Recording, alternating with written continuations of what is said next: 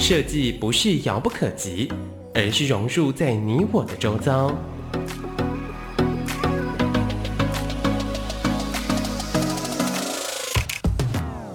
设计台湾，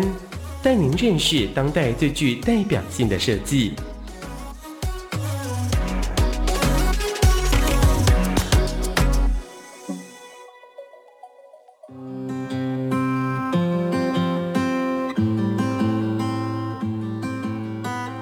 欢迎各位听众来到设计台湾，每个礼拜天下午三点到四点，在台北广播电台 FM 九三点一播出。我是节目主持人，台湾设计研究院张基义。今天我非常高兴，终于请到建筑界的好朋友，九点联合建筑师事务所主持建筑师郭元钊郭建筑师。各位听众，大家好。好，那第二位是也是九点联合建筑事务事务所的。协同主持建筑师李金威李建筑师，Hello，大家好。那我跟大家介绍一下今天两位非常优秀的建筑师哈。那第一位郭英昭建筑师是台南人，那他是美国加州大学 UCLA 的建筑硕士，那也是国立成功大学的毕业的哈。那郭建筑师他他很早在九五年就成立了郭元钊建筑师事务所。那在一九九九年，跟另外一位杰出建筑师张孝建筑师共同创办了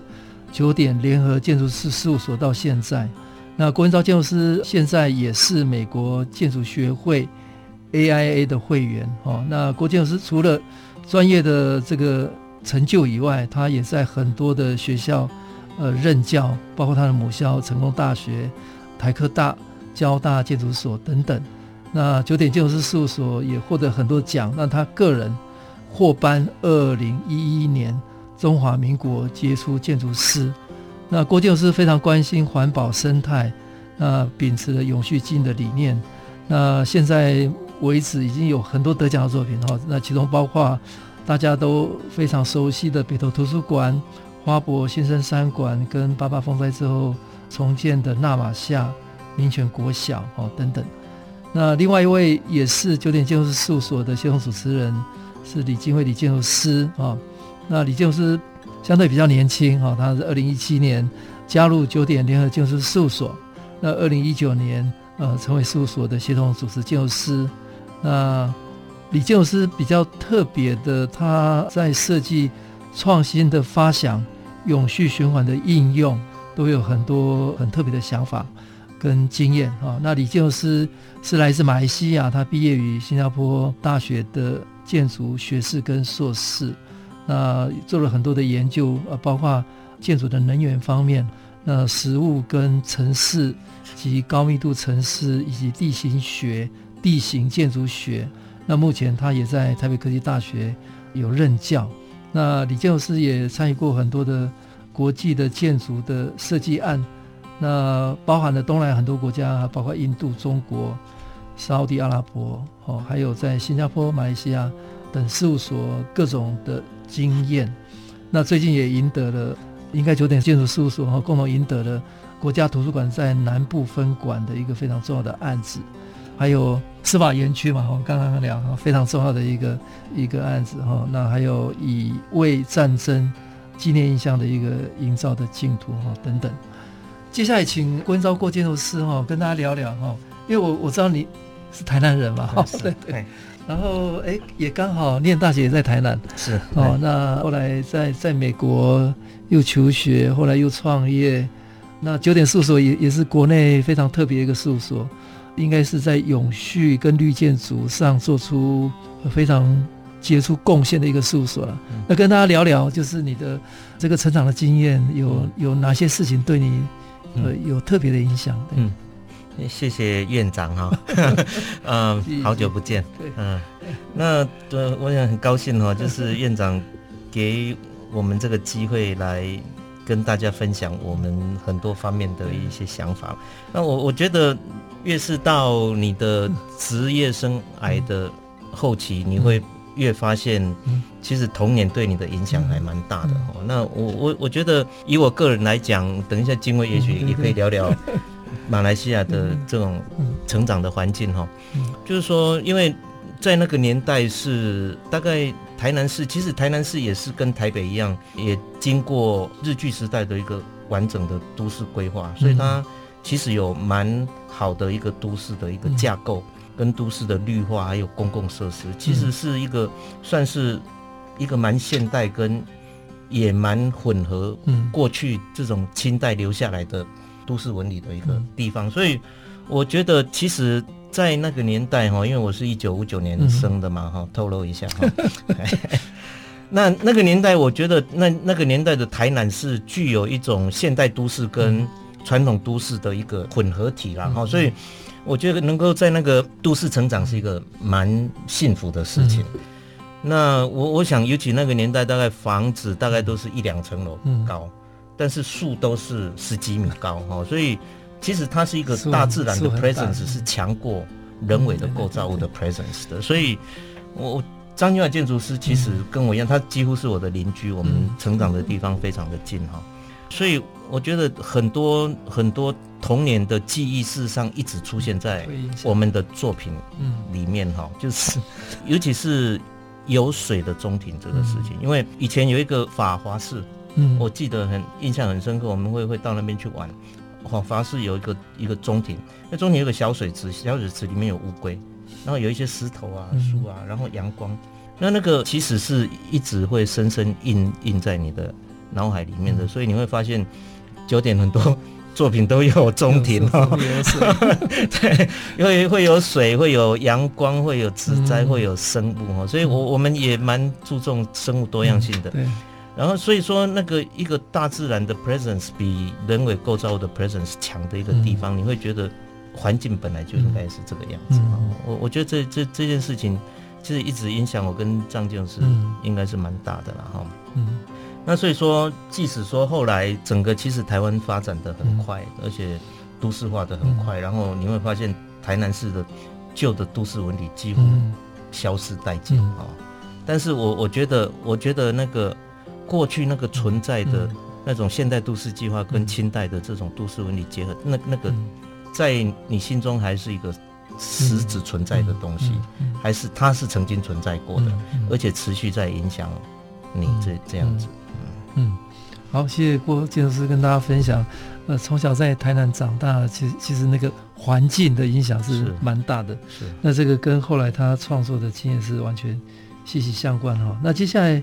我们来请呃李晋辉建筑师聊一聊，因为因为他比较特别，他是马来西亚人哦。对那你从小到大的有什么样的一个经验影响你呢？好，对，我是马来西亚人，但是在台湾好像又不是外国人，因为看起来就跟台湾人长得一模一样。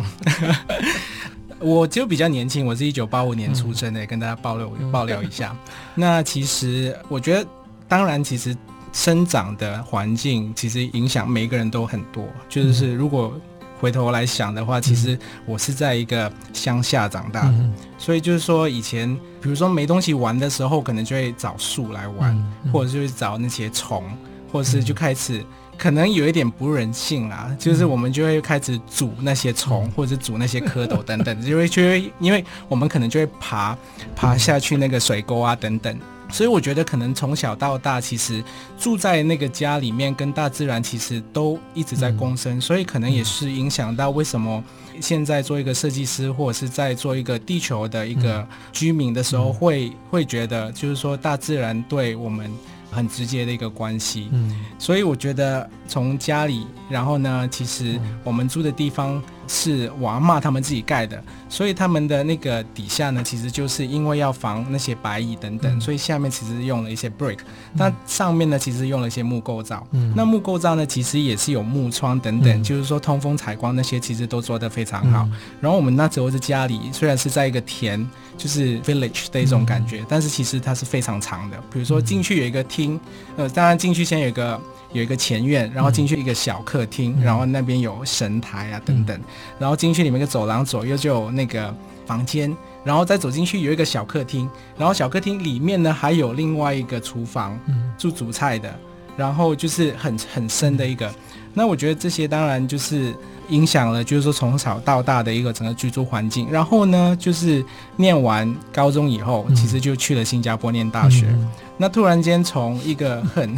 乡下的地方去了一个很都市的地方。非常呃惊讶，就是被整个新加坡那时候我去的时候是大概是两千零四年、两千零五年，所以也是快十几年前了。嗯，所以那时候看到新加坡，觉得是另外一个世界，就觉得有一点恐惧。其实说真的，因为那时候住的方式也不一样，吃的东西可能有点类似，但是我在新加坡其实住了差不多八年，嗯，就是在那边念大学研究所五年，然后再工作了好几年。那我也觉得，就是在那边工作的时候，其实也很庆幸，就是说参与了很多大大小小的不一样的案子，然后其实接触了很多国外、国内，就是在思考建筑跟整个环境的一种可能性跟研究的方式，所以才把我带到去，我觉得另外一种思考的模式跟设计的方式。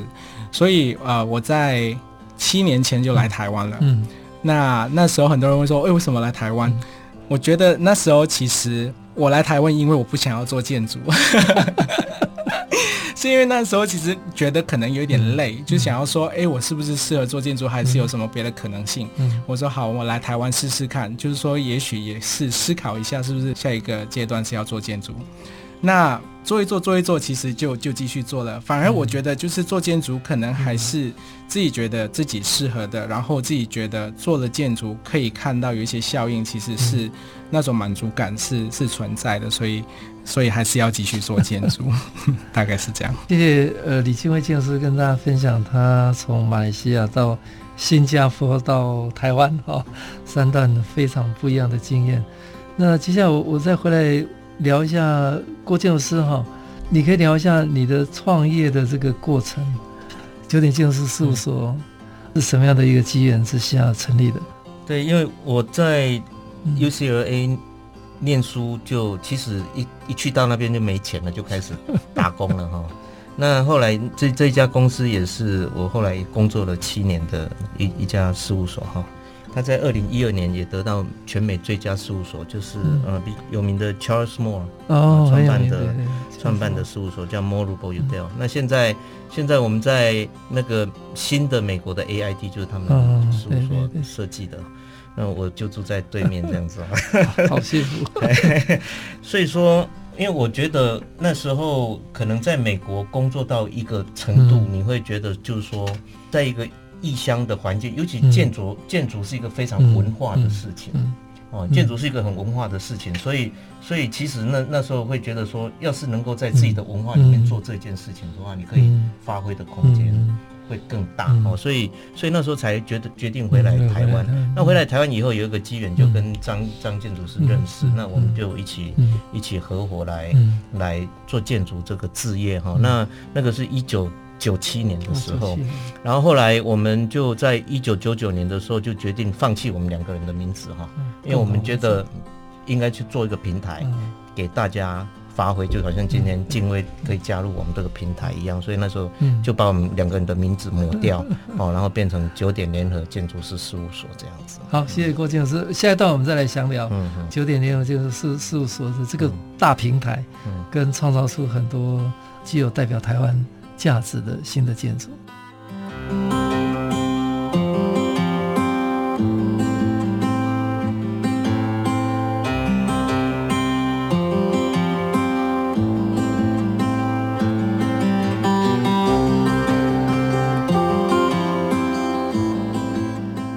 欢迎各位听众朋友来到设计台湾，每个礼拜天下午三点到四点，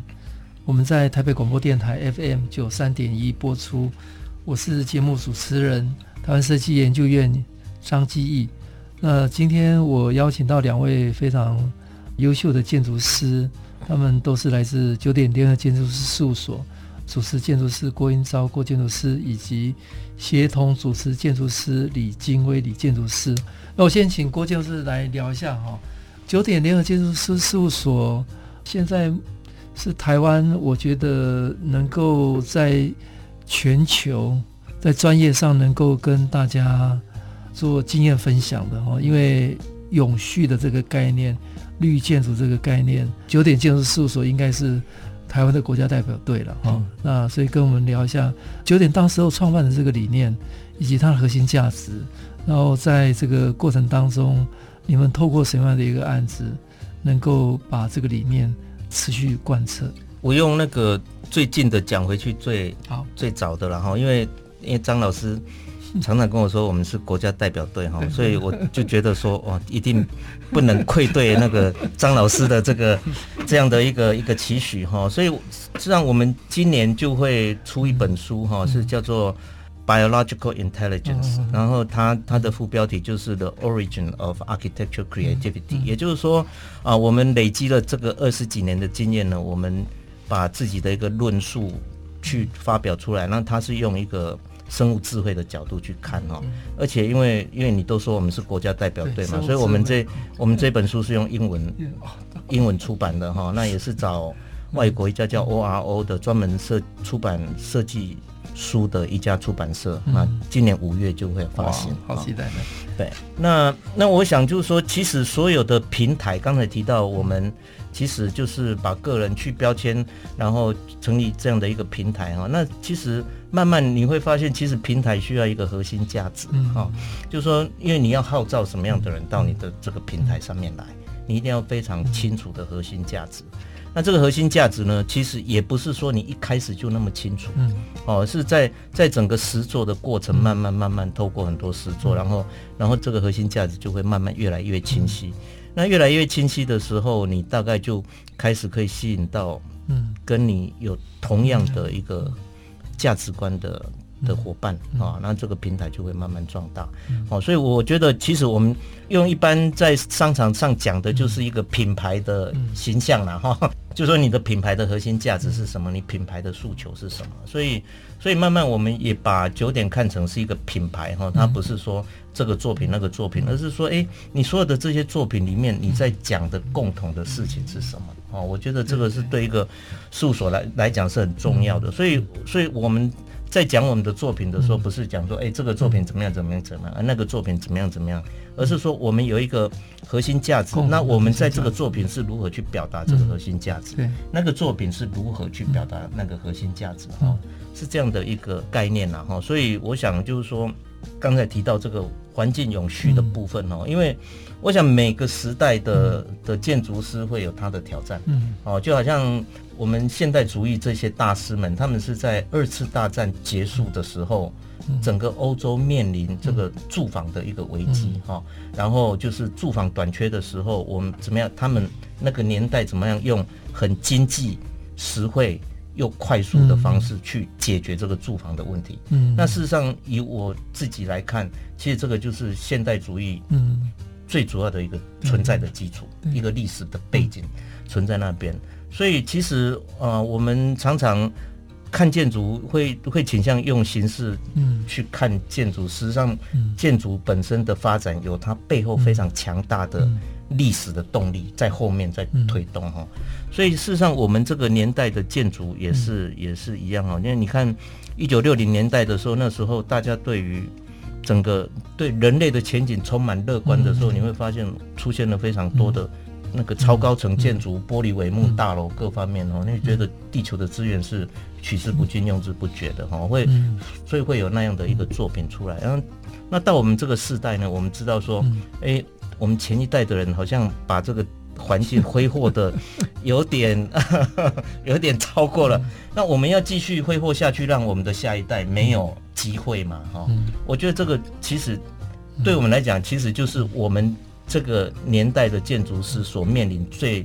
大的一个时代背景，哦，就是说我们必须做一个建筑师，动用社会这么多的资源，消耗这个整个环境这么多的能源，你是不能不去思考这件事情的啊！这是我们的我们这个世代的建筑师这个最主要的责任了哈。所以，所以我我想，事实上，事实上，这个就是你的一个一个 foundation 嘛。嗯，那你在这个 foundation 上面，你可以做的事情跟。前面四代的建筑师可以做的事情是一模一样的，你不会因为这个 foundation 而受到限制。我想很多人对所谓的绿建筑有一个误解，就是说啊，好像绑手绑脚的，啊，那其实它只是一个前提而已，它是你思考的前提。你所有过去的建筑师能做的事情，你还是可以做。我觉得，我觉得这个这个误解其实是需要被被理清的。哎。好，谢谢郭建筑师跟我们分享。哎，其实我们节目播出在五月，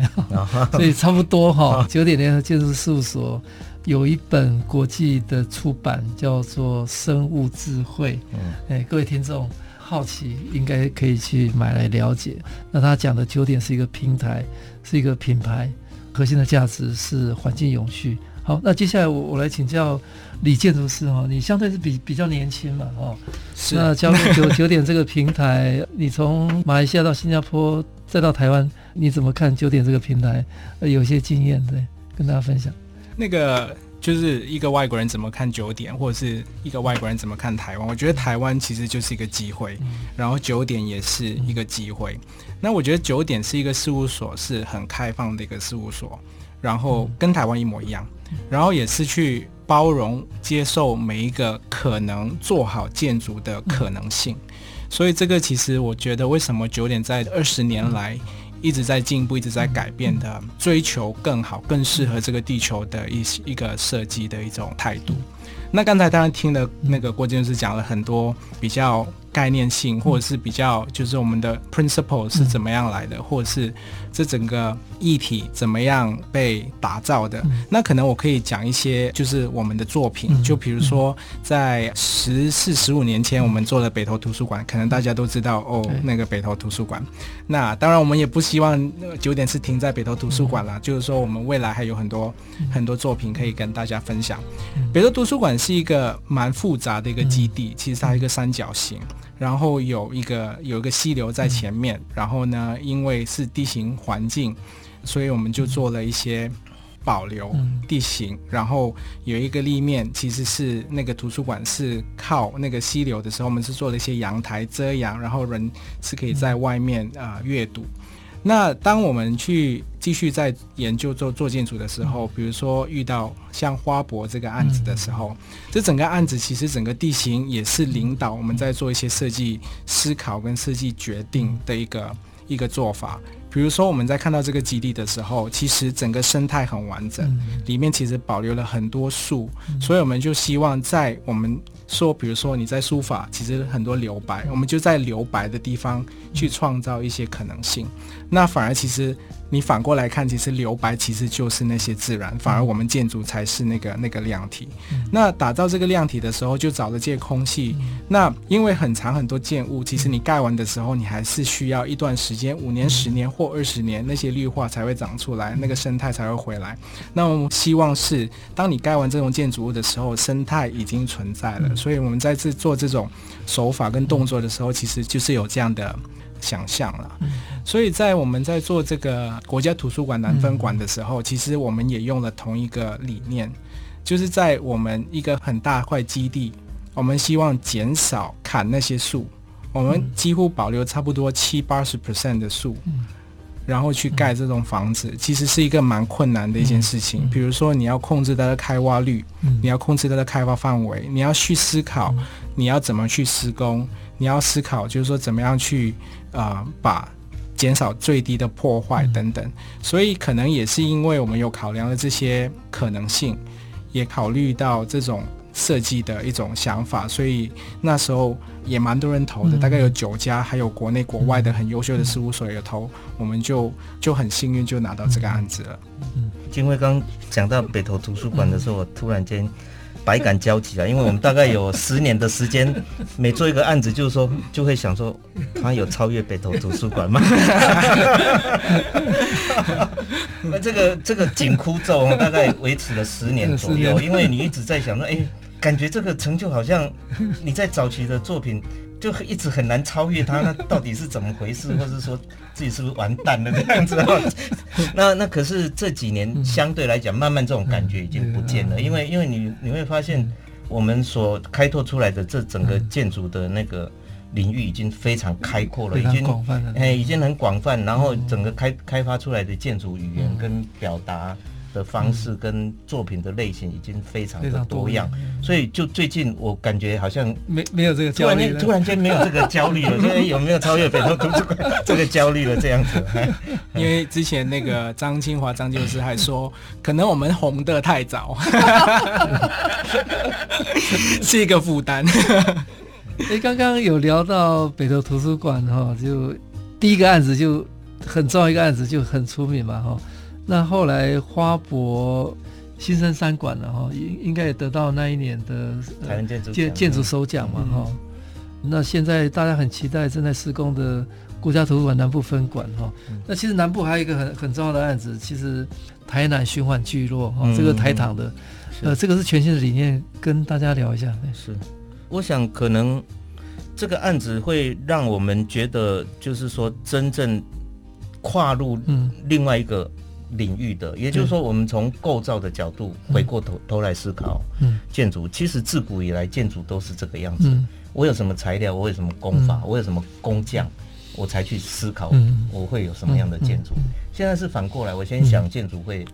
要什么样子，然后才去想材料或者各方面哈。那我我想某种程度到这个建筑发展到这样的一个自由度的时候，你会发现说，哎，你可能还需要再回去过去的那种 discipline，重新回去检视，然后去怎么样把过去的 discipline 跟现在的创意的可能性去做一个。结合了，我觉得这个其实是一个非常深刻的反省的过程。也就是说，业主的一个对于循环经济的一一种要求，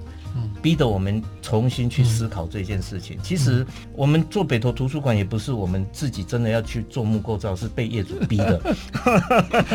所以其实你讲的这个台场循环经济也是被业主逼的，就是说业主我要做循环经济，哦，这是一个国家的政策，这是一个未来的趋势。然后被逼的你要去思考这个问题，所以我觉得业主真的很重要。我想我们从头到尾跟业主学习是最多的哈。这个建筑师其实就是要听啊，就是最重要的器官，建筑师最重要的器官是耳朵，要听话。好，谢谢两位建筑师跟大家分享从北投图书馆、花博、呃新生三馆、国家图书馆南部分馆跟台糖的循环聚落。那待会我们会更深谈系统的问题跟研发的事情。希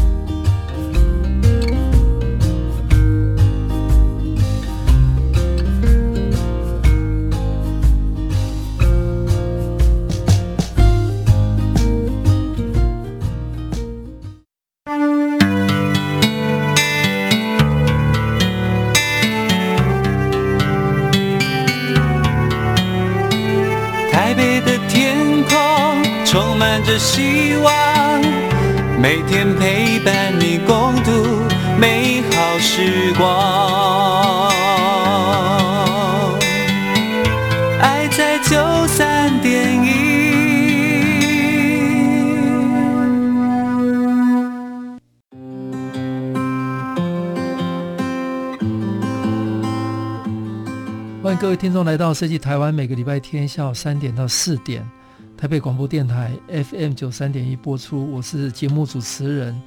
台湾设计研究院张基义。今天非常高兴邀请到九点联合建筑师事务所主持建筑师郭英昭建筑师跟协同主持建筑师李金威李建筑师。那刚刚两位跟我们分享了九点几个非常有趣、非常重要的个案哦。那我发觉建筑其实不只是这个建筑的作品而已。那九点建筑事务所的观察，现在做建筑已经是创造一个新的体系或者新的生态系统。因为我长期看九点，它的在这个建筑不是设计哦，是研发的这个部分也投入了很多的这个资源跟心力哈，呃，想要创造一个建筑未来新的可能性。那我在节目中过往也一直跟。我们的听众谈说，设计的第一个位阶设计阶梯是处理看得到的这个形体美学的议题，这没有什么对跟错，但是这个是设计的第一阶。第二阶应该是设计能够改变流程，创造价值。最高的阶是设计能够颠覆了整个生态系统，重新定义，它是一个战略的一个高度。那我观察国内的。建筑师事务所九点大概是很少的，是从这个系统去出发。那甚至现在有几个几个案子已经可以建筑是在创造一个新的新的系统。那看郭建筑师这边跟跟大家聊一下啊，待会李建筑师这边再做一个补充。是，接续刚才的一个话题哈，我我觉得建筑师最后你会把自己看成是一个 builder，不只是一个 designer。嗯、builder 的意思就是说，我要思考的是，当然是业主，因为第一个你有业主给你需求，嗯，哦，所以业主会找一个 builder，哦，古时候了哈。那这个 builder 呢，他本身要去构思这个这个建筑物。他也要去想说这个房子怎么被盖起来，我有什么资源可以用？那 builder 还有一个很重要的任务就是估价，也就是说，哎，我知道说我要盖这样的房子，业主给我的经费够不够？我我觉得这个是一个 builder 的一个一个角色。那我觉得，呃，慢慢这个二十几年下来，你会开始体会到，其实建筑师一个最核心的角色就是一个 builder 的角色哈。那当然，在我们的体系里面，builder 跟 design 是分开的，这是我们法律的规定。哦，建筑师不可以去经营营造厂或怎样。但是，我觉得建筑师可以透过你对这整个行业、对整个生态的理解，而去在设计一开始的时候就思考到最后在工地这个事情怎么被执行。那甚至就是说，在这个建筑物被使用后，生命周期结束的时候，这个建筑物的这些所有的。用在这个建筑物上面的这些材料，它何去何从？哦，那我我觉得这个就是整个一个非常系统性的事情，而且这样的一个事实上这样的一个想法在古时候就存在了。我我在常常在讲，太阳底下没有新鲜事。我们今天所有做的事情都不是新的，都是自古以来就存在的事情，只是说，哎，这些本来就已经存在的事情，到我们的时代它有新的意义。嗯，更新的价值，好，所以我们从来不是在创造什么新的东西，我们是把过去已经存在的东西的价值重新发掘出来，它在我们这个时代的这种条件之下，它可以产生什么新的价值？我有一次去那个哈吉亚索菲亚，就是伊斯坦坦堡那个。那个土耳其，哎，土耳其那个那个清真寺啊，你会看到它那很多柱子都是别的神殿给人家拆掉搬过来的，每一根柱子这个颜色都不太一样哦，要把它削成一样的高度这样子哈。所以这个其实就是我们今天在讲的循环经济嘛，好，这就是一个材料银行的概念。我今天盖一个神殿，这些材料都是暂存在这个我们叫做 material bank，啊每一个建筑物其实都是 material bank。它结束的时候，不管是自愿的还是非自愿的，它都可以被用到别的 building 去。尤尤其是我们今天，其实我们都知道，地球是一个资源有限而且污染严重的一个，所以我觉得把古时候那样的一个概念，就是说习物重新再利用，然后透过现代的科技，比如说我们的 BIM 我们的电脑科技，然后去去准备一个材料银行的一个概念，去去思考建筑物。所以这其实讲到这个所谓的系统，就是说我们在设计的时候是以终为始啊，就是说我要先想到最后的结局是怎么样才开始做设计。那传统的设计、传统的 design，我想可能不只是建筑设计，我想很多工业设计、产品设计其实都是朝向这样的概念。而且事实上，其他的设计因为它的生命周期比较短，事实上比较容易做到这件事情。建筑相对来讲困难度是高的哈。所以说，这个这个循环经济这个这个概念，就是说，因为有循环经济的概念，我们把古时候的这样的一个本来就存在的一个系统，把它用到我们现在的建筑的思考来。那这实际上会完全颠覆设计师的思考方式，因为我们过去的设计思考只要满足眼前的需求，我们不用去考虑说，哎，那它这这个需求结束以后，它可以怎么样被。比如说拆解，嗯，哦，怎么样变成 parts，甚至变回原料，嗯、然后再回到这个整个 loop 进来，嗯、它变成是一个一直不断循环的 loop。那这个 loop 是从哪里来的？我们也不是新创造，大自然就是这个 loop，、嗯、大自然就是所有的物质不断不断的循环，嗯、哦，它从来没有一点点废弃物，嗯、所以它这个生态系才可以存在四十亿年嘛，嗯、哦，那所以说为什么我们写那本书叫做 Biological Intelligence？其实我们就是要去跟大自然学习，它怎么样无止境的去，去用这个，用用这样的一个有限的资源这样子啊。那金威要不要补充一下？刚刚讲到一个那个议题蛮有趣，就是说以前的人已经在做，我们现在只不过看什么东西比较适合我们再重新拿来思考再使用。刚才让我想起，就是说在日本，他们就是有一种习俗，就是他们会那个把。庙拆掉，然后会移去旁边，然后再过了几年，然后再把庙移来移去。他们其实都会用同一个材料，只不过把它移来移去。那其实也让我想起，其实，在东南亚，他们在印尼或者在马来西亚的一种文化，他们为什么叫搬家？他们真的在搬家，真的，因为以前在对整个在搬在移，对，没错没错。其实，在马来西亚的时候，以前的那些我们叫做 kampung house，就是。村落的一种房子，他们在马来西亚是因为需要通风，然后下面需要去养那些鸡啊、猪啊，或者是因为马来西亚下雨嘛，热带雨林等等的，所以因为你需要去保护自己，所以你才会我们叫 build stilt house，就是高脚屋。那因为他们在盖高脚屋的时候，就是说他们的基础其实就是很简单的一个 footing，然后就把那个柱子放下去。那理论上他们真的需要搬家的时候，他们会叫全村的人一起来。把那个家扛起来，然后再移到去别的地方再放下来。他们真的在搬家，所以刚才提到就是说，其实有两个东西很重要，一个就是业主要需要有这种 vision，然后我们才可以把这些设计就是对的事情把它做做对。然后另外一个就是我们在酒店其实也有也试着就是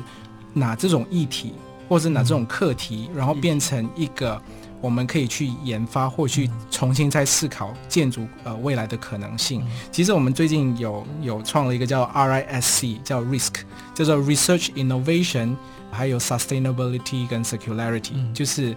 研发创新、永续循环这个东西。那当然就刚才提到，就是说。这个永续或者是循环经济这一部分，那沙轮住宅这个东西，其实在二零一七年的时候，也是我进九点第一个案子，那时候也是个净土。那那时候我们其实也不知道循环经济是什么，所以我们其实花了很多时间去研究。那原来循环经济其实有很多面，有一个是施工面，有一个是材料面，有一个是怎么去盖房子这个系统，其实。我们在了解这个东西的时候，越了解越多的时候，就发觉到，就是说这个是一个对的事情，应该需要做的。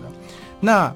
我们还有另外案子，其实虽然来的比较慢，但是跑的比较快，那就是在那个在台北附近，在石门那边那个案子。但我们还有另外一个案子，又来得比较慢，又跑得更快。其实是一个室内的一个案子，就在台北一零一三四五楼，我们做了一个 Sky Park。那时候也是因为一零一来的时候，他跟我们说，他希望去呃做一个室内的循环经济。他说，那我们怎么办？怎么可以做？所以那时候的思考呢，就是说我们怎么样把它减少废弃物，怎么样去思考可以模具化，然后可拆解，然后可重新利用。然后还有另外一个很重要的，其实就是除了减少废弃物，嗯、你要怎么样去不拥有，嗯、但是使用它，嗯、我们叫做那个使用权。比如说在呃在台湾，其实或者是在整个地方，其实很多已经在思考这种我们叫 rental service。嗯、比如说最传统的来说就是印表机。嗯，比如说现在我只是租你的，因为我只是需要你帮我影印，我不需要那台机器。嗯、那因为机器坏了，它需要去修。但是，比如说我们现在买电话的话，你买了那个电话，到最后你需要去处理那个电话，因为你一定没办法回收，它一定就变成废弃物了。那当我们在做这个一零一的时候呢，我们就是有试了去尝试在台湾接受这个循环经济，或者是我们可以做多少？呃，有做了一个盘点跟做了一个示范。就在做这个设计的时候呢，其实。当然，一开始有很多抗拒，因为很多人对这个东西不熟悉。嗯、但是慢慢慢慢去跟他们分享的时候，他们其实开始慢慢理解。比如说。到最后，连进来的那个厂商，因为他们那三十五楼做 Sky Park，其实要做卖吃的，我们也跟他说，那你这个 restaurant，你这个餐饮，其实也要做循环经济，嗯、就是说你要去思考，你要怎么去包装你的食物，嗯、你要怎么去装你的东西，怎么去减少这个、嗯、这个废弃物。所以他们那边里面三十五三十五楼，现在是说 Bring your own。呃，Tupper，就是说你需要带你的东西来，你才可以去买，可以去装。所以不是说以前的那种概念，你带杯子来会扣你一块两块，不会。现在是你没带来还要罚你钱，你没得吃。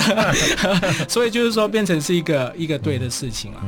那我们现在就是说在思考台糖那个案子，其实对我们来说是个 large scale，然后在石门那边是一个 medium scale，然后。这个一零一的是一个 small scale，但是我们还有在思考更小的，比如说家具，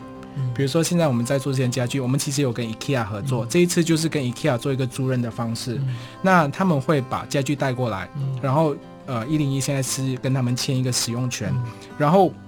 我觉得这个东西我们要看到怎么样都有一个双赢的一个、嗯、一个状态，就是说一零一虽然它提供它那种家具，但是因为一零一里面它人流量很多，所以它变成人也可以看到的产品，他们也可以去购买，或者是跟 IKEA 去、嗯、去租赁这个东西。所以其实这个我觉得是一个蛮有趣的一个现象，是，是未来可以多、嗯、多发展一下，然后再看。而且哈，我我发现有一个很很好玩的事情，就是说当我们开始在思考这个事情的时候，嗯、发现过去在台湾一直发展不起来的预铸工法，嗯、突然突然间变成一个非非常好的答案。那也非常的巧合，嗯、因为最近台湾大规模的缺工，嗯、哦，就是说有些案子事实上很有趣，就是说传统上大家都觉得钢筋混凝土模板这种传统最便宜嘛，哈，钢构是比较贵的，预铸更贵这样子哈。但是因为最近突然间可能整个台湾的大环境突然间那个。需求量很大，然后很多技术工凋零，嗯、所以说年轻人不不愿意去做，所以变成传统的这种钢筋工、模板工变得非常的缺乏。嗯、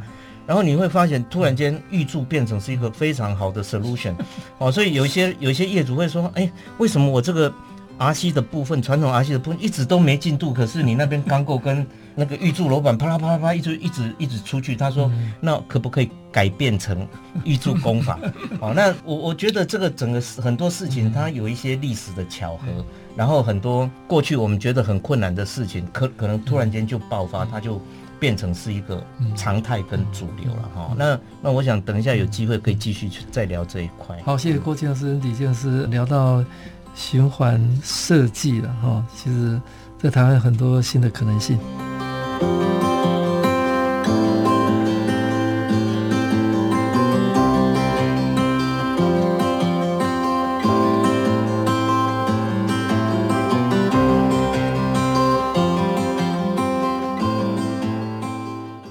各位听众来到设计台湾，每个礼拜天下午三点到四点，台北广播电台 FM 九三点一播出。我是节目主持人，台湾设计研究院张继义。那今天非常高兴邀请到两位非常优秀的建筑师，是九点联合建筑师事务所主持建筑师郭元昭郭建筑师，以及协同主持建筑师李金威李建筑师。那最后一段，我请郭建筑师继续再聊一下这个永续的这个议题哈，看有没有一些比较系统的的机会了哈。那我在看台湾刚好全世界了哈，刚好今年。面临了一个世界，到目前为止，有人说是第三次世界大战。嗯、这个新型冠状病毒，这个这个议题，那也让所有人应该停下来，重新再反思。那是不是有一个新的可能性？那也许危机就是转机了哈。对设计或者建筑产业来讲，应该要有一个全新不一样的思维。所以我先请郭建师分享一下，再请。李建师来聊聊来。我想我们我们建筑这个产业哈，一般讲叫做 heavy and slow，嗯，就是说我们是又笨又重的哈，所以事实上我们整个产业或是设计的一种一种发展，不会像电子业一样这么的快速哈，所以我们很多东西是不变的，包括我们的人的身材是不变的哈。你只要你人是长这个样子，你马桶就是这么大哦，你洗脸台就这么大哦，这些东西是变不了的哈。所以，但是我觉得就是说，在我们这个时空背景之下，很多事情发生的非常突然，也非常的有趣哈。然后让我们就是说，好像要逼得我们。啊，从事建筑设计，或是甚至很多设计的人，去很根本的去改变你的思考方式。嗯、那我我想就是说，刚才谈到预铸这件事情，嗯、那预铸实实际上跟循环经济是完全扣合在一起的，因为循环经济从建筑的角度就是说，我可以模具化，嗯、然后我可以组装，嗯、我可以拆解。哦，那这个跟预铸的逻辑是完全一模一样的。嗯、所以预铸其实是一个在台湾发展很久，一直发展不起来的事情。嗯谈到循环经济的时候，它变成是一个非常重要的，扮演一个非常重要的角色。再加上刚才提到的缺工缺料的一个问题，哦，那预铸又是一个非常完美的解答。所以势必未来未来几年，台湾的建筑师势必要去面临，就是说，过去我们去做设计的时候，很少去思考构造这件事情。那你你想很多你的设计的 solution 的时候，你不会去思考模具，嗯、也不会去思考它是怎么被施作，嗯、哦，你就直接想一个结果，嗯、然后现场就非常辛苦的要把你所有的结果去把它实现出来，这个是现在建筑现场的一个现实。但是当你开始去思考施工过程，我用预铸的方式去做的时候，事实上你的这整个设计思考是完全不一样，完全不一样的哈。那大家势必要去适应这样的一种改变，然后我也不敢说未来百分之一百都是这样，但是会有一个非常大的比例会需要用这种方式去思考。嗯那我觉得改变总是好的，嗯改变总是会创造一些新的可能性啊。我我觉得很多真正有价值的创意是来自一些非常根本的需求的一种改变，非常根本的观念的改变，才有真正的有价值可以持续的创意存在。然后，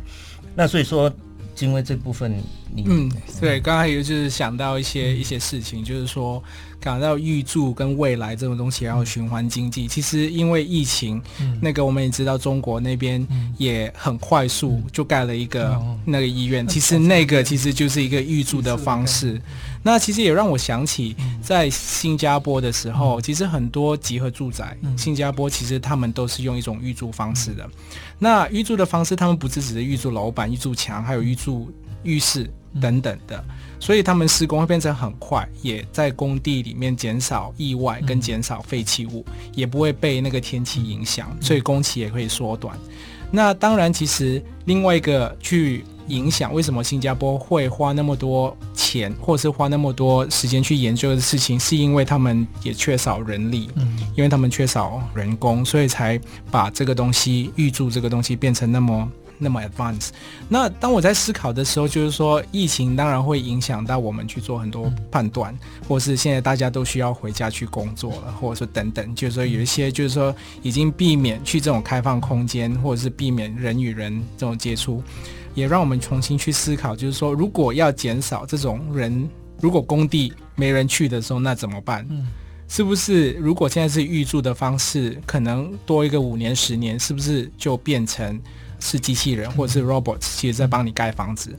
这种东西了？那也许那时候其实就就会有另外一种可能性发生。其实我觉得这个东西应该真的不远，也是一个就是在我们九点在探讨研究这个东西的时候，就说什么样东西其实还是有它的时间性，还是有它的时间需求性。我们一直会去说，其实永续这个东西不是说。十五年前做的永续是适合二十年后的一个永续，它其实也许还是会依不一样的时间的需求等等，它还是会改变，去去调整这个东西。嗯，因为这个疫情其实给我们很多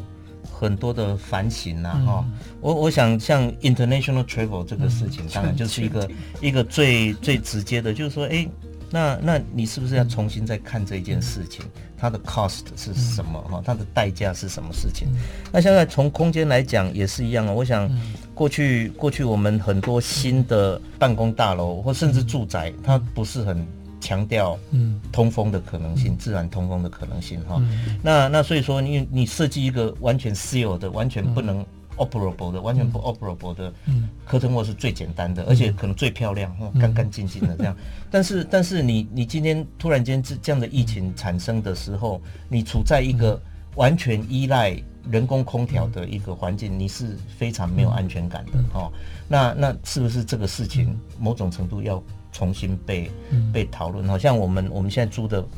的办公室就是一个四十年。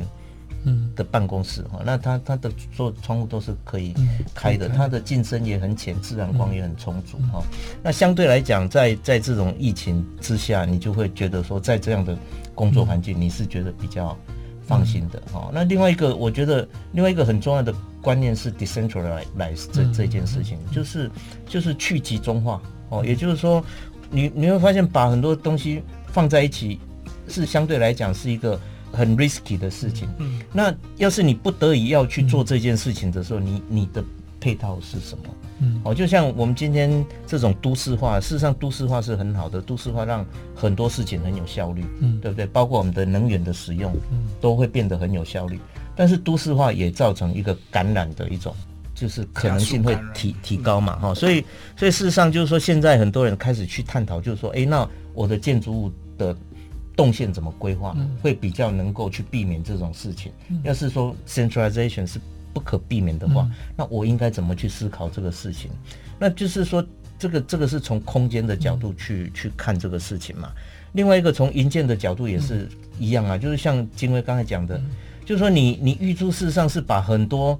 集中在工地做的事情，分散到很多不同的工厂去做嘛，相对来讲，你那个那个风险就降低很多，因为你没有把大家都集中到同一个地方来哦，那那自然你把所有的风险都分散，那那其实也是一个一个非常好的一个系统，因为讲一个很有趣的事情，就是说过去我们在派驻地监造，比如说我们一个工地派了六个驻地监造，他们。所有的查验钢筋啊，查验楼板啊，查验什么水电啊，就都都在现场查验。他们就驻地嘛。现在发现去到工地，他们都不见了，因为都跑到各地的工厂去查验了。哦，所以那个整个你，包括我们现在监造的这种整个查验的模式，整个都要调整，都要改变，都要有另外一套新的 SOP 出来。那这样的一个 SOP 是我们的工程会还不存在的，也就是说，我们国家的体系事实上也还没有开准备好说。这样改变的一个来临，那事实上我们